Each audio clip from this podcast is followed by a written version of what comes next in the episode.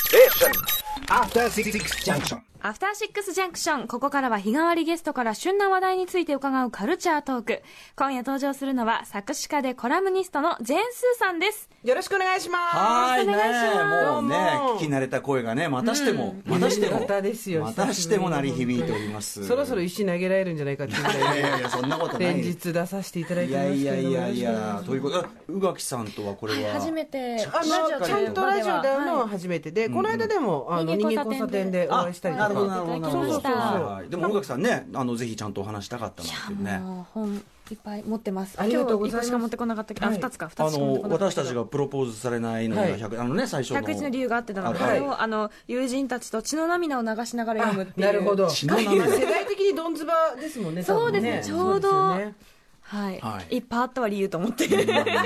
つぐらいありま す。刺さる刺さる、もう飾るね、か数えるのやめます、 途中で。というようなはいジェーンスーさん、まあね TBS ねリスナーの皆さんにはちょっとね説明不要かもしれませんが改めて、えーご紹介お願いいたしますはい。はいまず、ソスーさんのご紹介うんさせていただきます。ご紹介ねうんジェーン・スーさん、1973年生まれ、偽名って書いてある。偽名ですででしょう フェねイ。スブックのね、 ええなんかファンページみたいなのも最初に自分で作ったんですけど、そこにカテゴリーを選ばなきゃいけないんですよ、スポーツ選手とか、えはいタレントとか、うん架空の人物っていうのをしま した、で今見ると架空の人物のまあまになあじゃっあてキャラクターみたいなねそうそうそうそうことなんですかね架空の人物、ジェーン・スーそうとですいうことで、はい1973年生まれ、東京生まれ、東京育ち。作詞家、コラムニスト、ラジオパーソナリティ、そして TBS ラジオ平日の11時から2時間の生ワイド、ジェーンスー生活は踊るでパーソナリティを担当していらっしゃいます。はい著書には、私が血の涙を流しました。私たちがプロポーズされないのには101の理由があってだな。興味深い興味深い女の甲冑着たり脱いだり毎日がたた戦なりまた貴様いつまで女子でいるつもりだ問題これも刺さった、第31回講談社エッセイ賞を受賞されていいまただすきました、ありがとうございやややまもうす。駆け上っておりますねいやいやいやいや、本当どこの馬の骨ともね、わからないのが、はいはい何やってんだって感じ何ですを言っけてれるどんもですかそして大事なフレーズを私忘れてしまいましたそうなんですかえーどぎまぎするこれは私というはこのフレーズを聞かせていただきま すこれこれえーところでスーさん本日はそのねまあこんな中ですけども、はいえーどんなお話をしに、えー来ていただいたんでしょうか先日発売された新刊、生きるとか知るとか、父親とかの告知に来ました。そうです鈴垣さん申し訳ございません私このくだりをすっかり失念しており ましたでも最後に多分ね、スペシャルウィークのことをもっとたくさん言わされたりとか、いろいろね、こう、なんかいるというか、お知らせおばさんですよ、今日は。お知らせは情報がね多いですかねらえもうギはュいッと詰まっておりますがということで、まあ、私と,、えっとスーさんは、まあ、大学時代のサークルそうの、ですねまあ、先輩後輩先輩後輩という関係で、うんはいえーなおかつですねあの同じ、まあ、この本の中にもいっぱい出てきますけども、まあ、文京区お住まいだっそうなたんですよご実家お住まいだった頃に、はい私もごくごく近くにねそうなんです本当に1キロぐらいですかね本当です。だから、うち実はの実家にも来たことも。あそうなんはでい、すそうねなんです伺ったこともありますし、えーでまあ、ちょいちょいねご飯食べたりなんかして、というような、まあ、中でございまして、なので例えばこの本「まあ、生きる」とか「死ぬ」とか「父親」とか、はいまあ、主にお父さんとのねそうですねえーお父さんに今その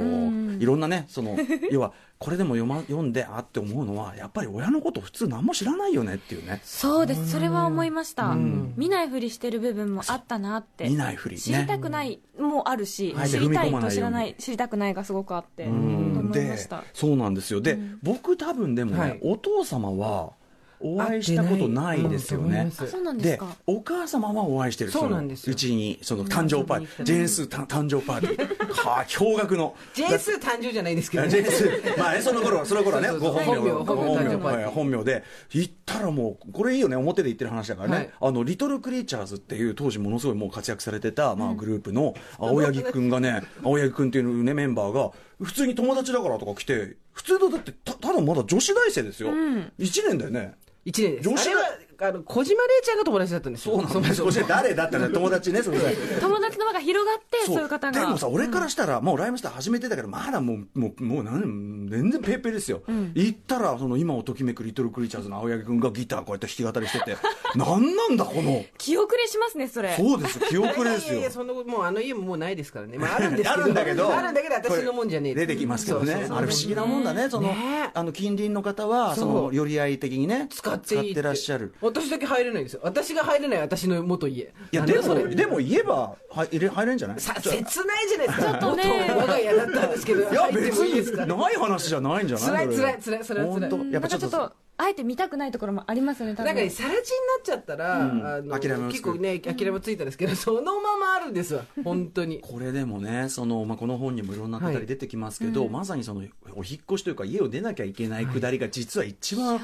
きついじゃないですかいろいろ状況として葬式ね、葬式、実家の葬式こと引っ越しっていう。なんか本当にそのさらっと書かれてるからこそこう迫るものがあるというか、はい、で僕はその時もずっと知り合いではあったから、なんかあそんな大変だったんだねなんか何もしてあげられなくてごめんねみたいな感じがねいやいやいやいやちょっとパイセンとしてはね残念なのってね面倒見悪くてなんてね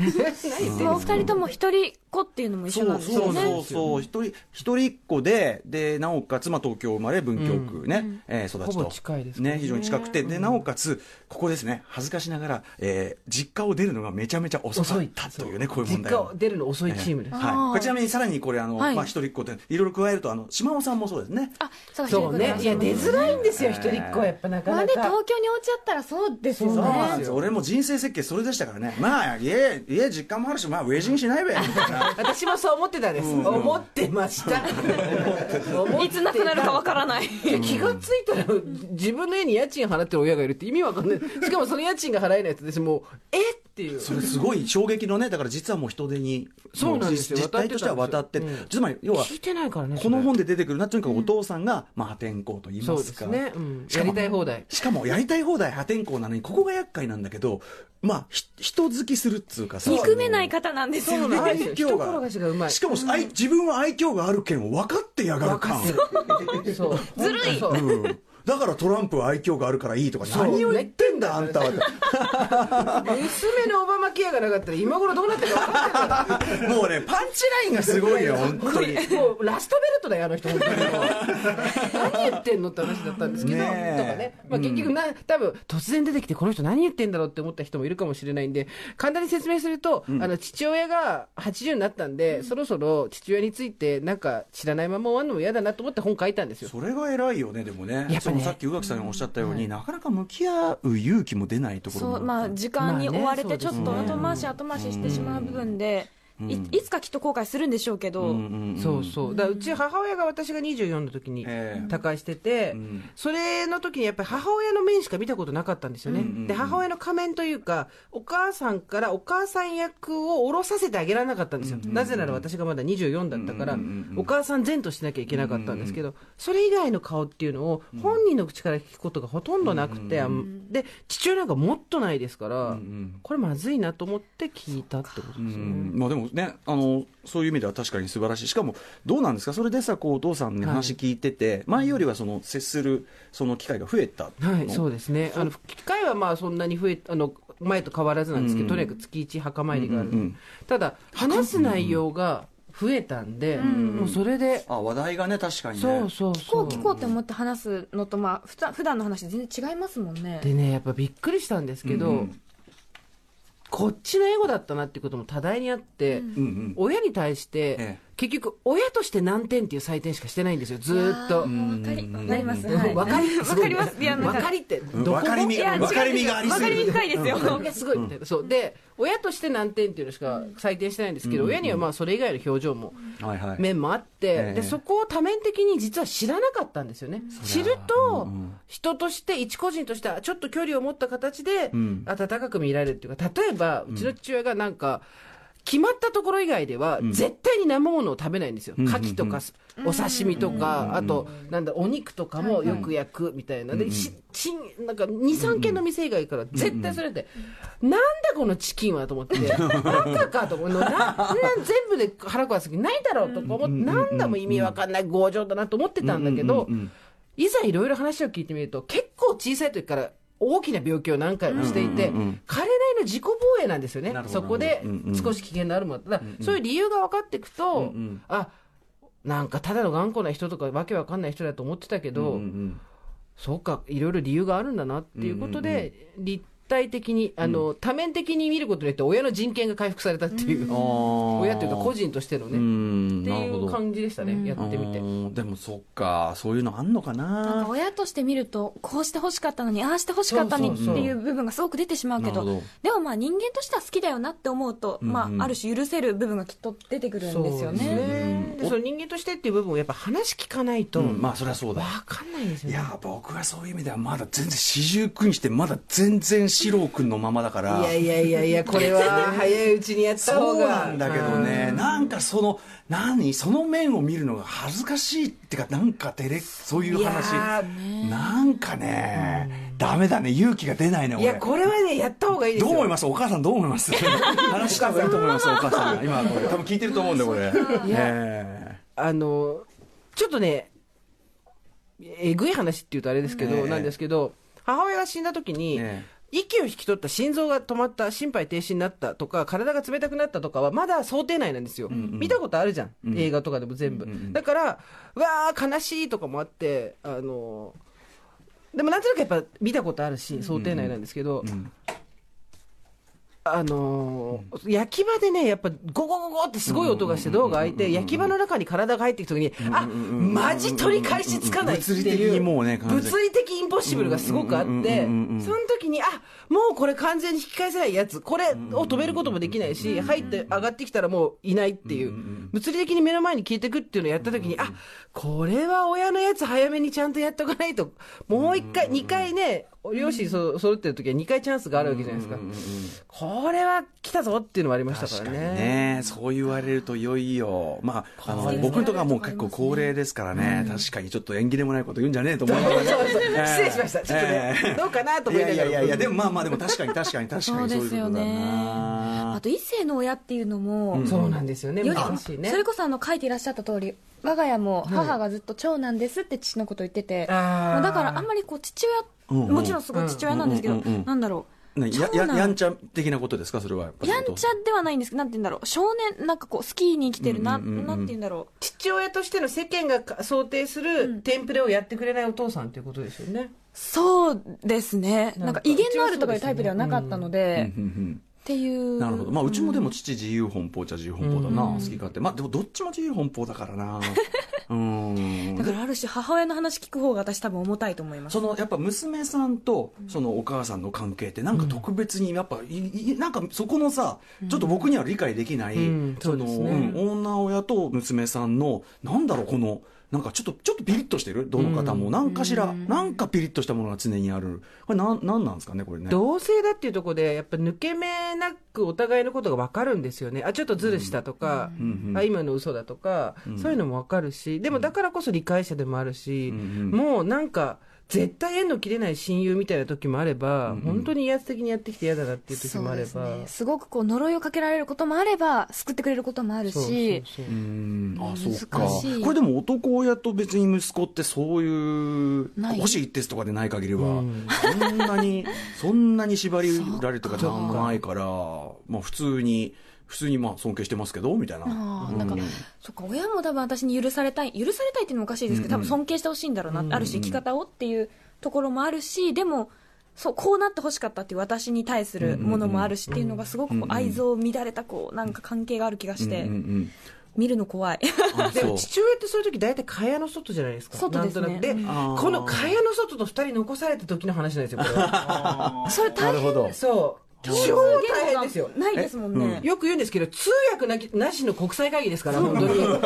めっちゃ大事なこといっぱい決めなきゃいけないけあど、んたラッパーになった方がいい通の訳ちょっと、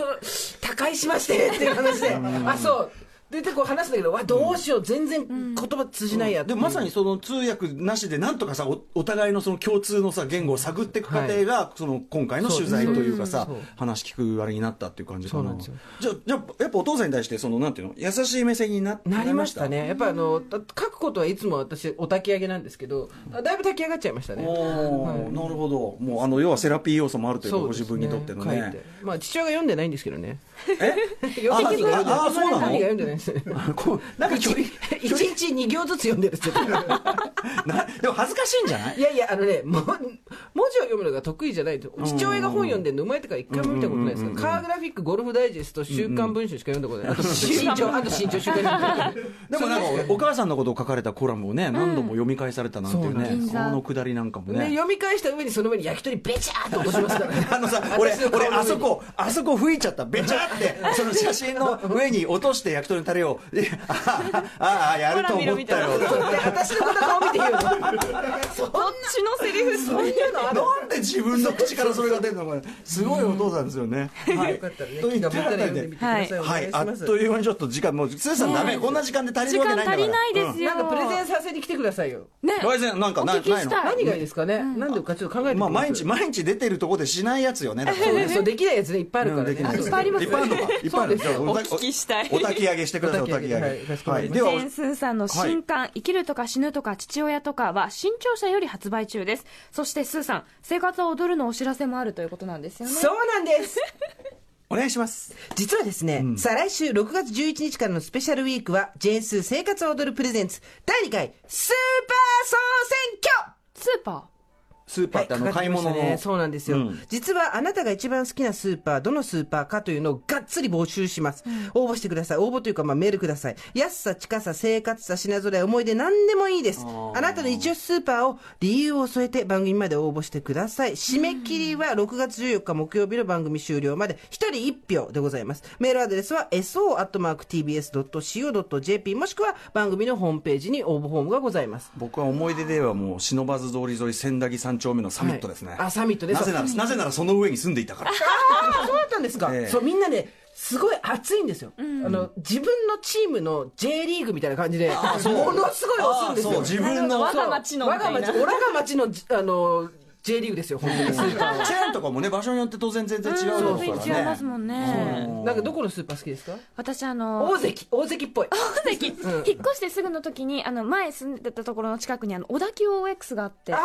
で、東京で初めて来て、初めて見た小田急 OX の牛乳が400円だった時に、これが東京と思っはきゃって。 This is Tokyo て、すごい好きになりましたね。困りましたはい。ということで、ジェーンスーさん、ありがとうございました。ありがとうございましたこれからもよろしくお願いします。えー、はい。明日のこの時間は TBS ラジオ土曜夜の番組「トークアバウト」のパーソナリティを務めるダイスの工藤大樹さんがいらっしゃいます、はい、あ工藤君、あのねあの、ウィークエンドシャッフルからバトンタッチして、その後どうなってるかの話も伺いたい、ね、でもなんか、多分ダイスのリリース話じゃねえだろうな。以上「カルチャートークなんで来たんすか?」でした After Six Junction.